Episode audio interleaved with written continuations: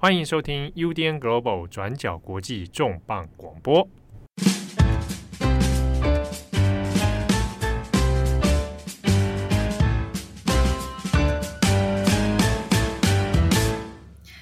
Hello，大家好，欢迎收听 UDN Global 转角国际重磅广播。我是编辑佳琪。那今天的这一次主题呢，可能比较严肃。也是关于在今年五月初的时候发生的一件影响美国政治还有女性权益非常重要的议题，那就是呢，政治媒体 Politico 发表了一篇文章，揭露出呢，美国的最高法院有一项没有公开的草案，那这项草案呢，是由保守派的大法官阿利托所起草的。那在这一份草案意见书当中呢，将一九七三年的罗素韦德案还有凯西案给推翻。这件事情的影响呢，很可能会接着让美国的联邦政府在过去五十年来保障美国女性的堕胎权一次给推翻。在随后呢，美国的最高法院也出面谴责了这一次的泄密事件，宣称呢要找出到底是谁把这一份未公开的草案给透露给媒体。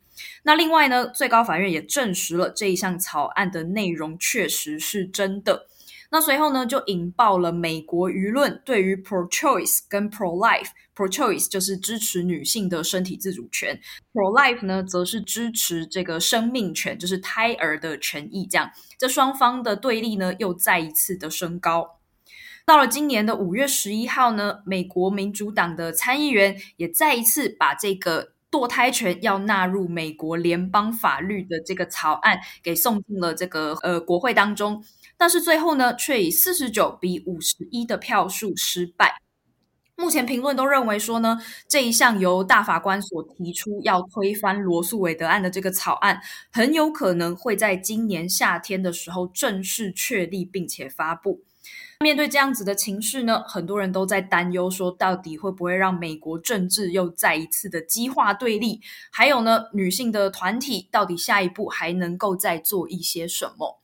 那所以这一次的重磅广播呢，我们就邀请了转角国际的专栏作家，同时呢，也是妇女新知的基金会董事，那也是资策会的科法所法律研究员文威陈文威。另外呢，我们也邀请了转角国际的这个长期听友，那同时也非常关注女性议题的妇产科医师呜呜医师。两位呢，会分别从法律战，还有从妇产科医学的角度来聊聊这个问题。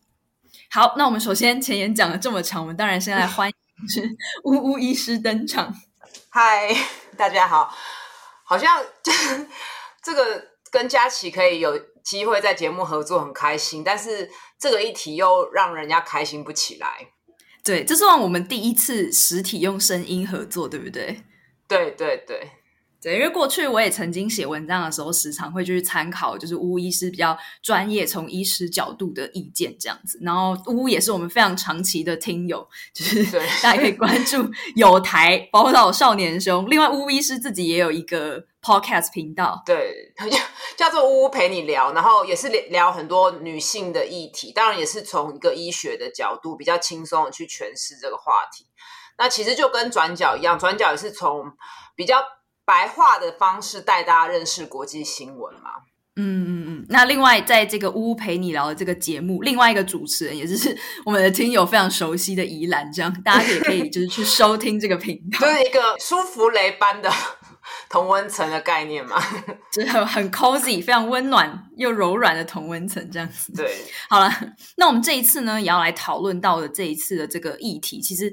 真的是蛮严肃，而且我觉得真的是牵涉到很多专业知识，不管是法律的还是医学的，都是这样。那首先第一个问题，我想要请问呜呜医师，我真的觉得很难。就在美国，对于这个议题，长期以来就是分成前面讲到的 pro-choice 跟 pro-life 嘛。pro-choice 就是指说重视女性的身体自主权，那 pro-life 就是指说尊重生命权。但这个 life 呢，到底是在说胎儿的命也是命，还是是说？要到有独立、能够生脱离母体也能生存的这个生命才是命，其实也一直都有很多讨论啦。那像我知道说，以台湾的法规，主要是优生保健法嘛，规定说是二十四周以内可以进行人工流产。那当然也有一些附加规定，比方说已婚的人需要配偶同意啊，未成年人需要就是双亲同意啊，等监护人同意等等。那至于像是美国来说，就是各州其实。差异非常非常大。虽然罗诉韦德案是规定说各州都应该要保障基本的堕胎权，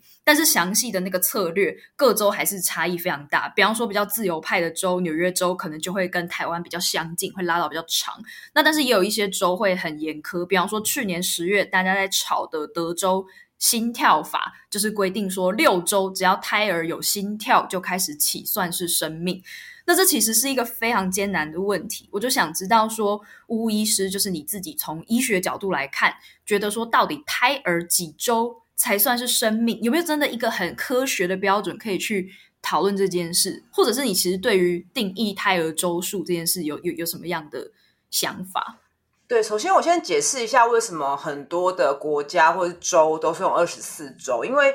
二十四周胎儿脱离母体才比较有存活的可能性，对，所以很多的国家是用二十四周去定。那到底胎儿几周算才算是生命？我觉得有一点类似哲学的问题。那如果以我个人角度来看，我会觉得，因为毕竟我们是说出生嘛，所以对我来说还是生出来的那一瞬间，他真的断脐了，脱离母体了，才是一个独立的生命嘛，才是一个。需要用国家力量去好好保障的一个类似公民的概念，对，所以在那之前，我觉得他就是附属于妈妈，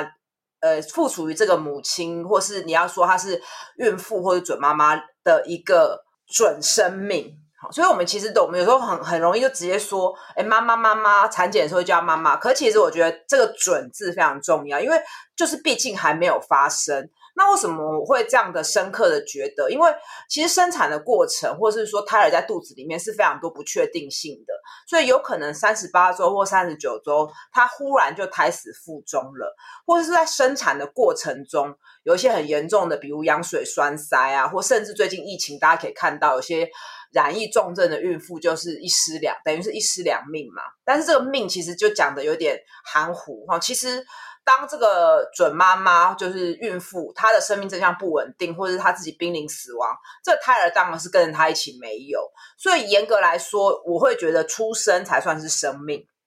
所以常常他们会讲说 pro choice pro life，其实他这个名字一开始就定的不是那么好，因为 pro choice 其实就是也是在保障这个女性的生命。因为生产的过程是有可能会死亡的，整个怀孕的过程是有可能会死亡的，就是这件事其实常常在他们 pro life 的论述里面都是被忽略的。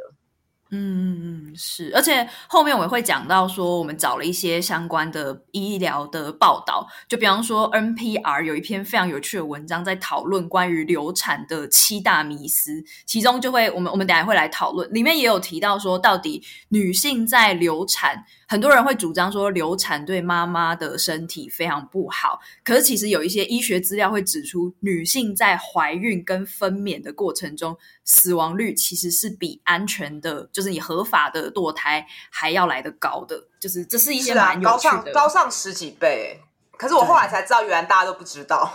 对，我们就不知道。对，就是好像是一个资讯的断断层。对。对，就这些论述，可能长期以来大家不是很理解，或者是只有某一些人会特地去引用这些来佐证自己的的的的的的立场，这样子。好，那接下来我还有一个问题是，我知道过去在很多这种呃，应该叫堕胎还是应该叫人工流产？比较专业的说法是人人工流产。呃，其实我觉得大家会习惯用堕胎，但是这个其实。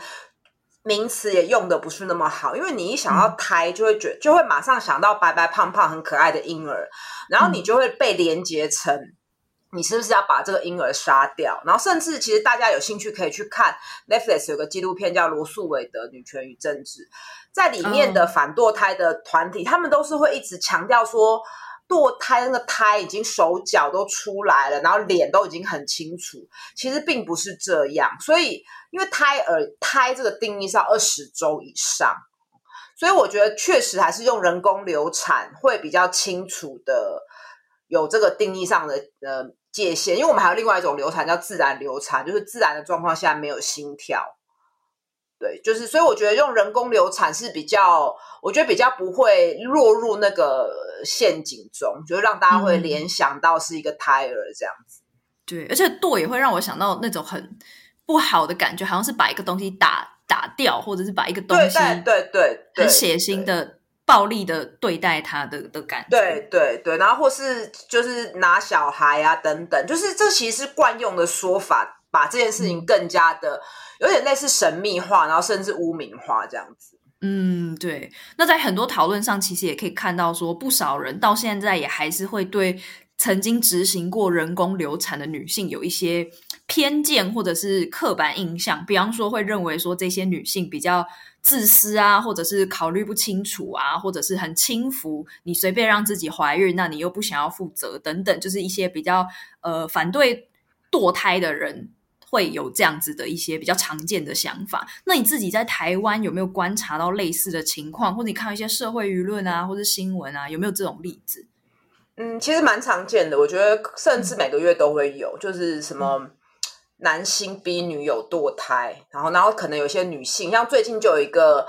呃资深的作家出来说，他当年是为了谁，为了男人堕胎等等。我我就觉得，嗯，这就是第一个，就是把堕胎的女性弱体化、幼体化，好像他们就是都没有自己的自主意识。那好像他们去做这个选择都是被逼迫的，都是为了别人，然后没有人去探究到底他们到底中间发生什么事哈。那不然第二个就是会把这些女性妖魔化哈，可能下面的舆论就会说你不检点呐，很随便呐，很活该啊哈。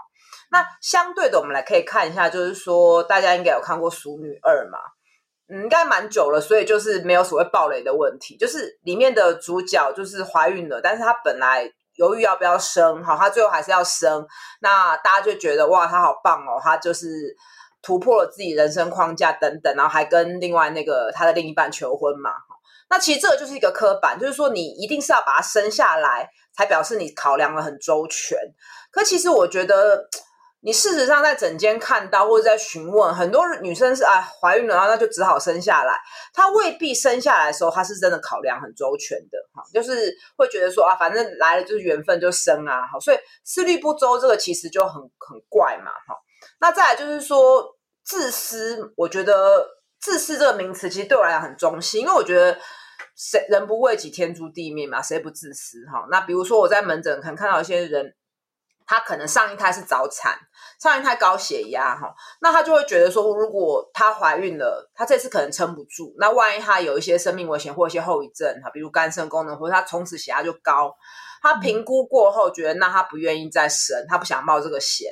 他这个状况下，你当然可以解读他是自私，可是。这个不难道没有？难道有错吗？哈、嗯、啊！当然，我最后还是要借此破一个迷思，因为讲到这边就会一定会有很多听众朋友觉得说，那就避孕呐、啊，就是那为什么不避孕？嗯那我还是要澄清，就是避孕不是百分之百成功。哈，有人确实是使用了保险套，但是可能精液流出来，或是拔的时候没有注意，那还是意外怀孕。这种个案真的是还是在门诊很常见，或者是说他真的漏吃了一颗避孕药等等，或是有放避孕器，结果还是怀孕。总之，避孕当然非常重要，因为使用保险套还可以预防性病。可是避孕并不是百分之百。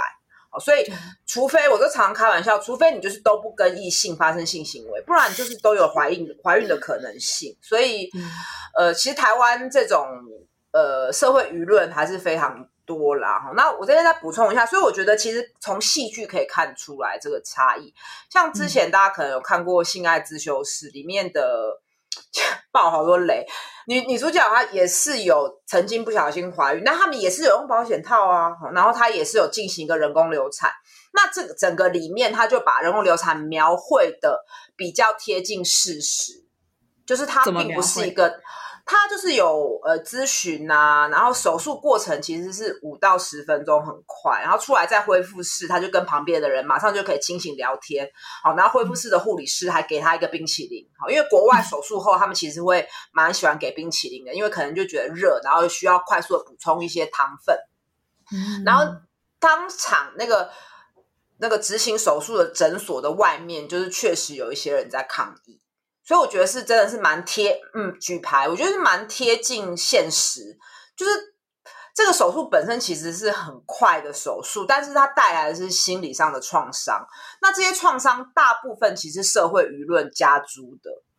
嗯，而且有意外怀孕的女性，她、嗯、们可能也有已经有很多自我的质疑跟谴责了，然后还要承受很多社会的批评，这样子。没错。是，那你在诊间，因为你的工作范围其实也包括执行人工流产这个部分嘛。那我在事前也有跟乌乌医师讨论过，说有没有可能可以分享一些，在不要具体提到个案的的隐私的情况下，可不可以分享一些到底这些个案故事他们的状态，这些女性的状态到底是什么？他们是在什么样的情况下去采取这些行动，或他们背后的那些故事的脉络是什么？呃，通常很多人会，我觉得分享这个非常重要，因为大部分人是有苦说不出，嗯、就是说他不敢分享自己个人经验，所以呃，我觉得最困难就是他其实就是真的就是不想生哈，然后他也不敢跟别人说曾经有这样过哈，所以在台湾就是会变成说，有些人他可能最后去寻寻求一些奇怪的。偏门的宗教哈，那我也不知道他能算不算宗教啊。总之就是一些阴灵啊、乩童等等，哦、那最后就被骗财骗色嘛。所以我觉得分享这种事情跟，跟或甚至用匿名的分享是非常重要的。那整理起来，其实很多我觉得来的女性的样貌是非常多元的。那其实我在门诊说实在，我最常见的，可能也许是因为我是产产科医师，所以我接生非常多。呃，新生儿，然后以及就是有服务很多已经当妈妈的嘛，所以大部分的个案其实是夫妻他们意外又不小心怀孕了，那这个不在他们家庭计划内，哦，这其实是我服务最多的对象，他们可能就觉得我已经年纪大啦，或是也很久久才跟先生同房一次，那应该没有那么倒霉吧？就是这种心态，不小心又有了第三个、第四个，那评估过后觉得家庭的。经济，然后本来也不在规划内，当然就最后只能选择人工流产，这个其实是最常见的。嗯、那再来就是比较比第二大宗的才会是这种未婚的情侣哈，或者是说大家刻板印象中的一夜情啊，或是没有确实避孕的。嗯的小情侣啊，或者说其实年纪也不小了，就是有时候三十到四十哈，所以这个两两个前面的，不管是婚内或婚外的，我就觉得台湾的性教育要更落实，就是要使用保险套，不然避孕药，不然就是男性或女性去结扎、放避孕器等等。那这些东西一定要就是事前的讨论好，就是说我们我们这一对情侣，我们这一对伴侣要用什么方式去避孕，而不是互相推脱或不敢讲。那最后。变成这样子，其实我觉得最倒霉的还是女性嘛，因为不管是生理或是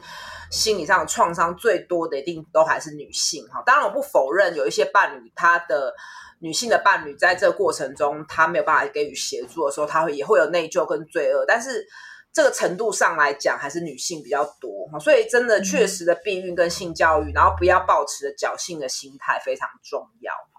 嗯、那。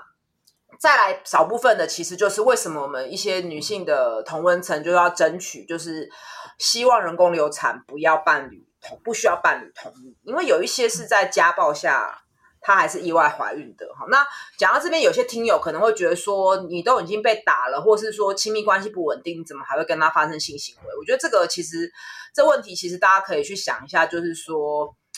有时候你对一个人的情绪就是这样子啊，就是你可能很恨他，但是你同时很爱他，或是他可能有时候他是在保护你，有时候他是在在对你施暴哈。就是说人与人的关系本来是流动的，所以确实不少，不管是家暴或是言语暴力的人，他最终就是不小心还是怀孕了。那有时候他就会受制于，或甚至对方会用这个来威胁他继续留在婚姻内的关系，哈，所以这种也是少部分的案例，哈。那再有一部分是确实是他可能真的是这这一次状况不适合继续怀孕，可也许是血压非常的高，哈，或是一些严重的心脏疾病。再来还有一些是严重的产前忧郁症，哈，就是嗯，别人说他没有办法去负荷，那可能会有一些伤害自己的意图。那这一些其实都最终可能也许得。借由人工流产的方式，那所以为什么我前面提到，我觉得 pro choice 不是不够完整，它其实某种程度也是 pro life，只是它保障这个 life 是女性，对，而且那个 choice 也会让人觉得好像是你是有选择，对，哎，有些时候女性是没有选择的嘛，不管是在亲密关系，她处于弱势，好，或者经济上处于弱势，或是相对她的身体的状况并不适合怀孕。对，这个时候我要换我来 讲到那个影集，就是 Netflix 之前有那个《女佣浮生录》叫 Made 嘛，就是她也是在讲一个女性受暴之后，为什么一直回到那个暴力的男友的身边。就是那时候他们有一些 NGO 的团体就提出一些数据说，在美国一个女性即使受暴，她也要离开七次。就是往返来回这个男人之间七次，她才有办法真正下定决心离开这个人，就不是像我们讲的那么简单，说你被打你就赶快逃就好了，你怎么还会跟他发生关系什么的？就是在暴力的那个亲密关系里面是很复杂的。对，对啊，是啊，这个这其实很多心理学都有分析过嘛。不过这今天可能就不是我们的重点，嗯、但是我觉得。这件事情就提醒我们，就是说，我们不用去检讨她为什么会变成这样，我们只要看见这个女性，嗯、这个时候她需要的帮助是什么。对，就是你不用去再再去想说为什么你会变这样，你就是给予她目前需要的帮助就好了。对，而且那像您自己，因为我知道巫医师有一个自己的那个粉丝专业嘛，有时候会有一些匿名性的投稿，就可能会有女性分享说自己是那个自然流产，那她很受伤的心情。那有没有像人工流产这样子他们的心路历程？因为我相信很多女性也不是真的抱着很轻浮的态度去执行这个人工流产，她们一定也有很多的。挣扎跟有，我我是没有说过类似的，但是我说过相对的，我有说过非常多，就是他曾经想要终止妊娠，那他最后还是选择把他留下来，那他就会一直带着一些内疚跟罪恶。所以我的意思就是说，对对对，就是你既然曾经想要不要他，所以我觉得这种文化压迫其实已经大到就是。稍微有这样的念头，都会自我谴责。那曾经有流产过，嗯、曾经有人工流产过的，倒是有先生曾经有匿名投诉给我，就是他觉得这个让他们的亲密关系受到受到危害。就是其实当初是他们一起的选择，但是后面就会有一点互相觉得说。就是当初怎么会没有把他生下来等等的，即使后来他们有生了第二胎、第一胎，就是后来又在怀孕生下来，他们对于上次那个创伤，就是夫妻之间还是没有走出来。其实很大部分的人是在这件事情上百转千回想了非常多，所以。并不是大家想的那样，就是随随便便的就就决定了哈。那当然，我也我也我不否认有些人是对于这件事情避孕就是做的很很随便很轻浮，但是绝大部分的人并不是这样。但是我们就是会刻意放大那种符合大家刻板印象的的个案，我觉得，嗯，是。所以我觉得好像可能也需要更多的这些故事来让大家理解。呃，我觉得需要那个真的有些人来现身说法，他曾经有人工流产，那他的故事是怎么样？大家可以比较清楚的看见。那或者是说，台湾甚至有些戏剧，它可以走向，就是确实他后来评估过后，他就是没有要生。但我觉得目前、嗯、你看《淑女二》，她也没有这样演呐、啊，嗯，对，所以大家就还会觉得哇，母爱很伟大什么。那那我觉得走到下一步非常重要。那我要讲清楚说，不是要鼓励大家人去选择人工流产，而是确实就会有一些人。得选择人工流产的时候，你的社会氛围如果普遍还是在谴责，还是觉得你这些人是不道德、不应该的，那这些人就势必会带着这些愧疚感走完自己这这一生。我觉得这是非常不公平的事情。那如果你真的是要希望大家人工流产的的比例降低，应该最重要的还是普及性教育。对。哎，那在这里我也想要推荐一篇，就是前阵子我跟巫医师，我们是新知友，就我们同时看了一篇在那个端传媒上面的一篇报道，叫做《尊重谁的生命，拿掉谁的选择》，由三位美国女性的堕胎经历。那这篇文章呢，就是他去采访了三位匿名的女性，她们都是各式各样的人。有的人呢是社会学的硕士班的学生，那有的人呢是呃三十四岁，然后在市场卖东西的的的一个销售员。那也有人呢是二十二岁的大学生。大家就在谈说自己当时为什么会做这件事，还有他们其实内心也有很多的。挣扎跟考量，我觉得这样子的故事让更多人看到也是蛮重要的。就也推荐大家，如果有机会的话，可以去看一下这一篇这样子。嗯，对，我觉得真的是故事非常重要。然后我觉得故事重要，然后再来就是确切的医学的知识很重要。对。那再来还有一个问题啦，是我自己前阵子，因为最近其实蛮多，不管是媒体啊，或者是医界，其实都发了很多的声明，在谴责这一次的这个最高法院的草案。比方说呢，像是医学期刊《刺科针》（Lancet），大家应该知道，就是他在五月十二号的时候呢，就发了一个声明，在谴责这一次的这个意见书。他说呢，堕胎不只是女性主义的问题，也是种族与贫穷的问题。因为呢，堕胎这个议题往往会被简化，就我们前面说的 pro-choice 跟 pro-life，好像是变成是。女性个人的决定，但其实它背后也反映了很多整个社会啊、文化啊、经济，甚至是族群间的问题。在刺客真的这个生命里面，他提到了非常多的数据哦。他就提到说呢，在美国，黑人女性的非预期怀孕是白人女性的两倍，而且呢，黑人女性的孕妇死亡率有很大一部分是来自于非法的危险堕胎，那几乎呢是白人女性的三倍。种族和阶级之间的差异需要的是紧急的解决方案，而不是架设更多的法律障碍来阻挡这些事情。那这件事情其实也让我点醒了，就是前面提到的嘛，其实它并不是个人的决定，它背后真的牵涉到很多因素，比方说种族，比方说贫穷等等。那关于这个问题，我也好奇巫医师你自己有没有相对应的台湾的观察？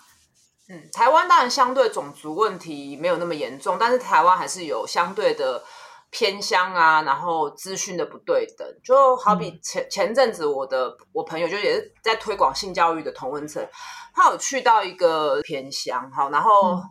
里面就有小朋友就是讲说，就是他就问说小朋友要怎么样避孕啊，然后小朋友就举手说，呃，不要结婚就不会怀孕，对，这这样蛮恐怖的嘛，就是就是非常。不正确的性 性教育嘛，那当然，也许他们的资讯来源可能，也许是教会，好，或是也许是不完整，或是说比较保守。那这样就会让他们真的在真的遇到亲密关系，或是在也许是男性的哄骗，也许自己自己就是不了解的状况下，就有可能意外怀孕。所以台湾，我觉得相对还是前端的性教育资讯的落差，然后再来就是说，可能这跟男女之间的平等平权也有很很对应的关系。就好比他看到家庭中，家庭中爸爸都是妈妈都是会听爸爸的，好像就是爸爸就是一家之主，然后都一定是要以以夫为尊等等的。那会不会他也会面临一样的？就是男生说不要戴保险套，他就听男生男性的。这其实还有这方面，就是性性别平等的问题。所以有一些统计资料就显示说，平呃性别越平等，你那个人工流产几率可能就是越低。好，那当然跟相对其他可能性教育更更清楚、更落实也有关。所以台湾的现况，我觉得还是这样。嗯，是。哎，我突然想到一件事，就是。过去我好像曾经听到很多人来分享说，他们中学时期的性教育影片是很有问题的。比方说，一定会看那个堕胎的血腥影片来吓唬女学生。但我自己当年是没有经历过这个性教育，你有印象有这件事吗？就一定会看那种，可能有或没有，因为我们我后来就自己有执行，就会知道那是不一样的。所以也许后面的印象把前面覆盖掉了。嗯对，但是很多人都有，那这其实就错的嘛，因为九成以上的都是在都不是那个状况，通常就甚至比如现在七周内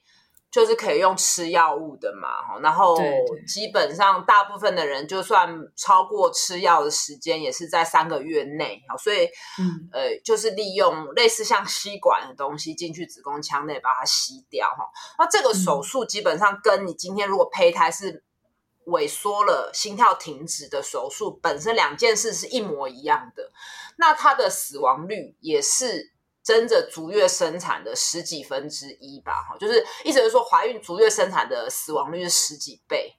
嗯，对。那基本上在台湾进行这样的手术，至少就我职业到现在十几年，我从来没有听过有人因为这个手术而生命有危险或是死亡。但是孕妇死亡当然是很多，孕妇死死亡。因为生小孩死亡每年大概二三十二十几个左右，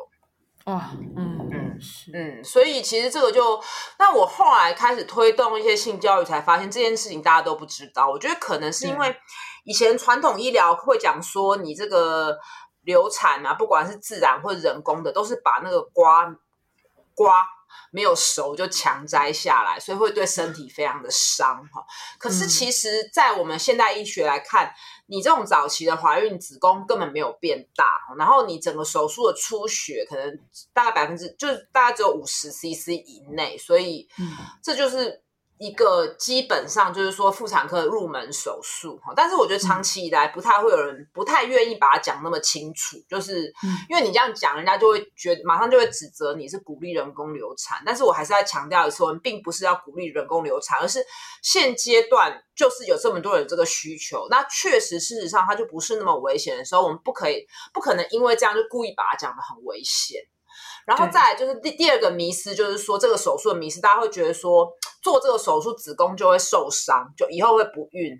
但其实真的去统计起来，真的因为这个手术不孕并不会，就是说这个手术跟后面容不容易怀孕是没有关联的哈。但是有一些不孕还有很多别的因素，好比如说年纪哈，或者是说呃，确实有一些骨盆腔内的感染、输卵管阻塞哈。然后不要忘记了不孕哈。一半的原因是男性嘛？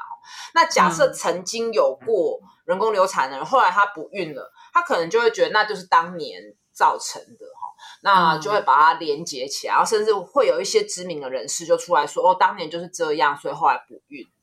那我觉得这个你在科学统计上就没有这回事嘛？对。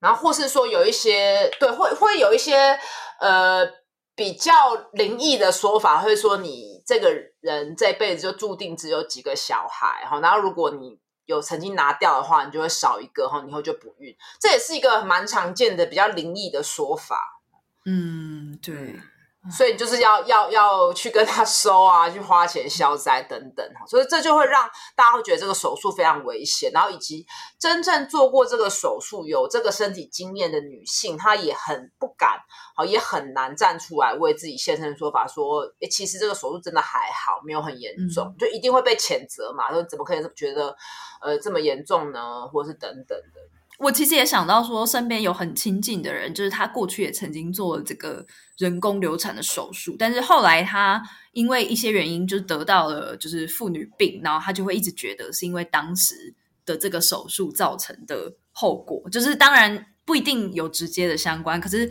对这个女性来说，她就会一直觉得啊，因为是我当初做的这个东西，所以我后来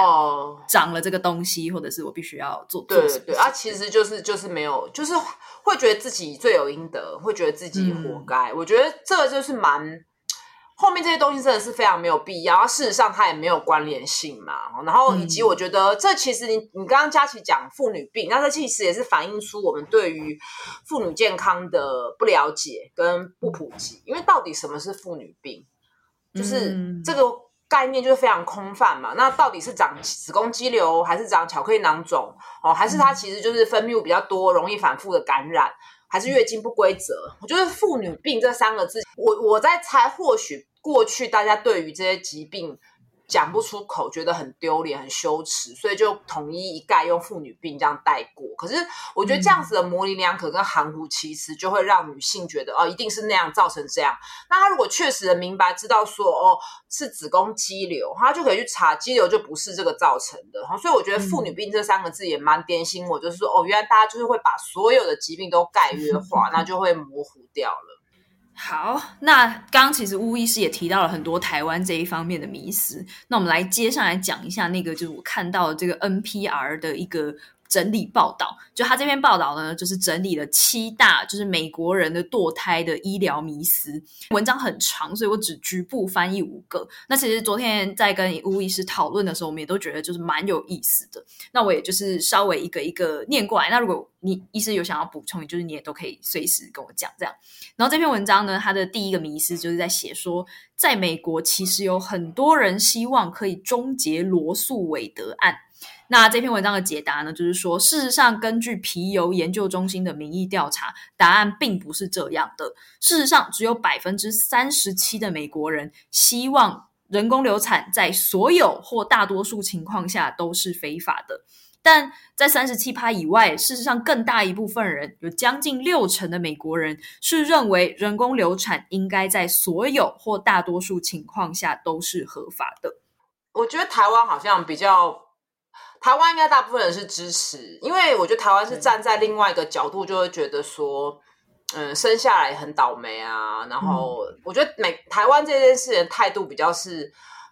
那你既然都不想生，你生下来也会虐待他，这种比较还是谴责女性的态度。所以那你就不要生好，反正你这个人没资格做妈妈。我觉得台湾的舆论比较倾向于是在这边，嗯，对，所以就会造成我刚刚讲的那些谴责跟责怪，比较不会有。台湾人会说，希望他希望堕胎是非法的。我觉得这个就是一个民族，嗯、就是文化上的差异。嗯、那再来第二个迷思呢，就是在有人会认为说，罗素韦德案通过之后，堕胎人数立刻暴增。那这个答案呢，就是说呢，事实上 NPR 去调查，他们发现呢，堕胎率在罗诉韦德案判决确立后的十年间，就是一九七三到一九八三年间，确实有显著的增加。只不过呢，在那之后，现在已经已降回到了一九七三年的标准之下。他们引述了一个堕支持堕胎权利的 NGO 组织的数据，提到说呢，目前美国的堕胎率已经是低于一九七三年，甚至呢还不到一九八零年代初高峰时期的一半。嗯，我觉得这很明显就是一九七零年开始美国女性主义的这运动嘛。也有点像大家会觉得说同婚开放以后，大家都会去同婚，但事实上会做的这些事的人比例就是那么多，就是不会因此就是暴增 之类的。我会觉得有一点点不同，我觉得还是可以要用男女平权去解释这件事情，就是女性开始觉得说她要在亲密关系中，她要保，知道怎么样去拒绝男性，然后正确的。的性教育，我觉得这个时间点，我觉得还就是确实是有吻合我我我的想象，因为确实我看过台湾的一些数据，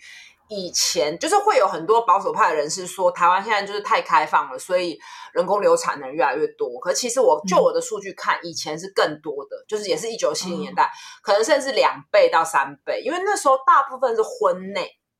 婚内就是先生先。对，先生也不会愿意戴保险套啦。然后先生说什么就是什么嘛，就是都女性承受。所以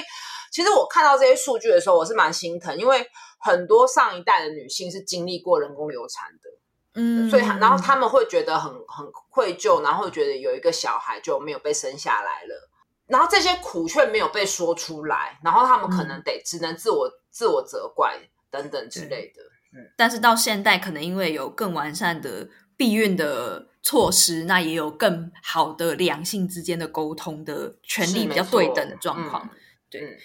那第三个迷思呢，就是他提到说堕胎对女性身体很危险。那这个东西，刚刚其实前面巫医师也已经补充说过，事实上并不是像这样。那 NPR 呢，他们是引述了美国 CDC 的数据，他提到说呢，事实上怀孕跟生产的死亡率都比合法的安全堕胎要来得高很多，就跟巫医师提到的一样。他们说呢，以二零一三年到二零一八年的数据分析来看，美国合法人工流产的死亡率是每十万人有零点四一例死亡。那至于世界卫生组织呢，也表示说，其实接受非法堕胎的人死亡风险才会更高。他们提到说，每一年有四点七到十三点二 percent 的怀孕妇女死亡，都是因为非法的不安全堕胎。其中尤其呢是在开发中国家，每十万次的不安全堕胎就有两百二十人死亡，是一个非常高的比例。这样子，嗯，蛮高的。台湾。比较不会有这个问题啦，因为就是因为这件事没有非法嘛，所以、嗯、而且它又不是一个很困难的手术，所以在有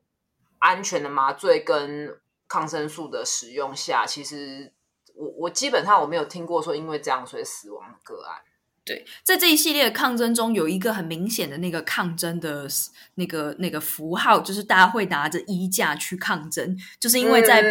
堕胎非法的情况下，嗯、很多人必须要用这种看起来很很很恐怖的的的的方法来进行堕胎。对，这是也是就是蛮令人伤心的事情。好，那第四个迷思呢，则是提到说，人们总是会拖到怀孕的晚期才要执行人工流产。那他们的解答呢是说，事实上有超过百分之九十的产妇都是在第一孕期，也就是大概十三周左右就已经执行了人工流产。那其中呢，就像是刚刚也是医生有提到的，像是堕胎药呢，可以在怀孕后的十周内使用。那这样子的。人工流产方法呢，在二零二零年的美国是占了整体人工流产人数的百分之五十四。意思也就是说呢，其实并没有像大家以为的那样，都会是那种，就是大部分的人都是在第一孕期的时候就已经进行了这样子的医疗行为。嗯，嗯对啊，是啊，大部分是这样子，但是真的是很晚期的，可能你看现在还有还是有百分之十嘛，那个大部分其实老实说是胎儿有异常啊。嗯，对，这个也会被归在人工流产或堕胎嘛？那可能也许那些影片是胎儿真的确实有异常。那当然，胎儿异常是不是就就得做人工流产？这是另外一个议题。嗯、但所以大部分如果是一个妇女，她主动选择的是确确实都是在十十三周或十二周之前。嗯。好，那最后一个呢，则是提到说，有一些人会宣称胎儿会感知到疼痛，所以人工流产是一件非常不人道的行为。那 NPR 的解答是说呢，其实现阶段的医学研究和期刊几乎都认为，胎儿必须要到母亲的怀孕晚期，也就是二十九到三十周之间，才能够感受到疼痛。他们引述的呢是二零零五年的美国医学会杂志上面的一篇研究，它的结论呢就是说，是因为胎儿要到二十九或三十周之间，才能够开始发展这个功能性丘脑皮质连接。而且你发展之后呢，要能够感知到疼痛的能力会出现的更晚。也就是说呢，其实你只要可以在原本大家可能定的二十周、二十四周之前来进行这个人工流产的医疗决策的话，其实并不会像大家想的那样，就是是在虐待或者是在伤害，让胎儿感觉到疼痛这样子的的的的这个说法。那不过呢，NPR 也提到说呢，虽然医学研究是这样，但是呢，美国目前依然还是有十六个州是基于说他们认为胎儿在二十二周就会开始疼痛，因此呢，通过了这个堕胎禁令，是定在这个二十二周之间的。巫医师还有什么想要特别补充的吗？呃，我觉得这个议题其实最重要的还是放在前端的性教育是最重要的，然后以及。为什么大家会站出来要捍卫这件事情？因为确实看到很多案例，就是他在生产过程中，不管是身体或是心理上，会有极大的创伤。然后，但我觉得，而且我觉得最终就是要回归，就是女性的身体就是女性决定，而不是你用国家的公权力去限制。那如果国家希望，因为台湾的迷有一个迷思，就是说少子化，就是因为大家去人工流产嘛。那我当然就是这个，这蛮蛮蛮蛮吊诡，蛮有趣。我的意思是说，你如果今天国家要真的这么关心儿童，真的真的这么希望要提升生育率的话，那我们首先是要改善的是新生儿的就医品质嘛，比如儿童重症医疗的资源，好，然后儿童交通安全的改善。那你对让这个女性愿意生产，她的托育的环境啊，职场的友善，让一个女性变成妈妈的时候，她还能不能保有自己本来的工作跟自我实现，这个才是最重要的。可是这些东西，包括我刚刚讲的前面的性教育，在保守派他们的推动上面，我就很少看到他们琢磨。然后，而且我觉得这是一个资源分配的问题。当你全部的心意都放在这个堕胎的攻防战的时候，你就会忽略非常多其他重要的事情。对，所以我觉得这件事情还好，我是觉得台湾暂时目前是。好像没有这个倾向说，因为之前有提过类似的什么八周心跳公投，后来就马上被否认嘛。对，对，就是，但是我觉得美国就是一个例子，让我们从这件事情看到非常多，包括偏乡的落差啊，嗯，呃，性教育的，我觉得还是一再反复强调性教育就是确实的避孕，嗯，然后，但是我们要理解到避孕不是百分之百，然后再来，我觉得还有一部分很希望之后可以处理的，就是。人工流产后的心理创伤，好，那目前这这个心理创伤常常就是被用一些其他的不是那么正派的宗教去代替，那这其实最后受伤害的也是这个女性嘛，所以我觉得我们台湾可以做的还很多。嗯、那美国的案例就是作为我们的借鉴，这样子。是，对，我自己也会觉得说，会想要可以有机会让更多有这样子经验的女性可以不要。害怕或不要觉得丢脸，说有这样子的事情，好像都是我的错，或者是我我我的问题。对，如果如果可以这样子的话，我觉得也许社会可以更有自由的空间来去讨论这件事情。嗯，是的。好，那这一次呢，也很谢谢乌乌医师来我们的节目。好，那感谢大家的收听，我是编辑佳琪，我是乌，我们下次见，拜拜，拜拜。感谢你的收听，想知道更多详细资讯，请上网搜寻转角国际。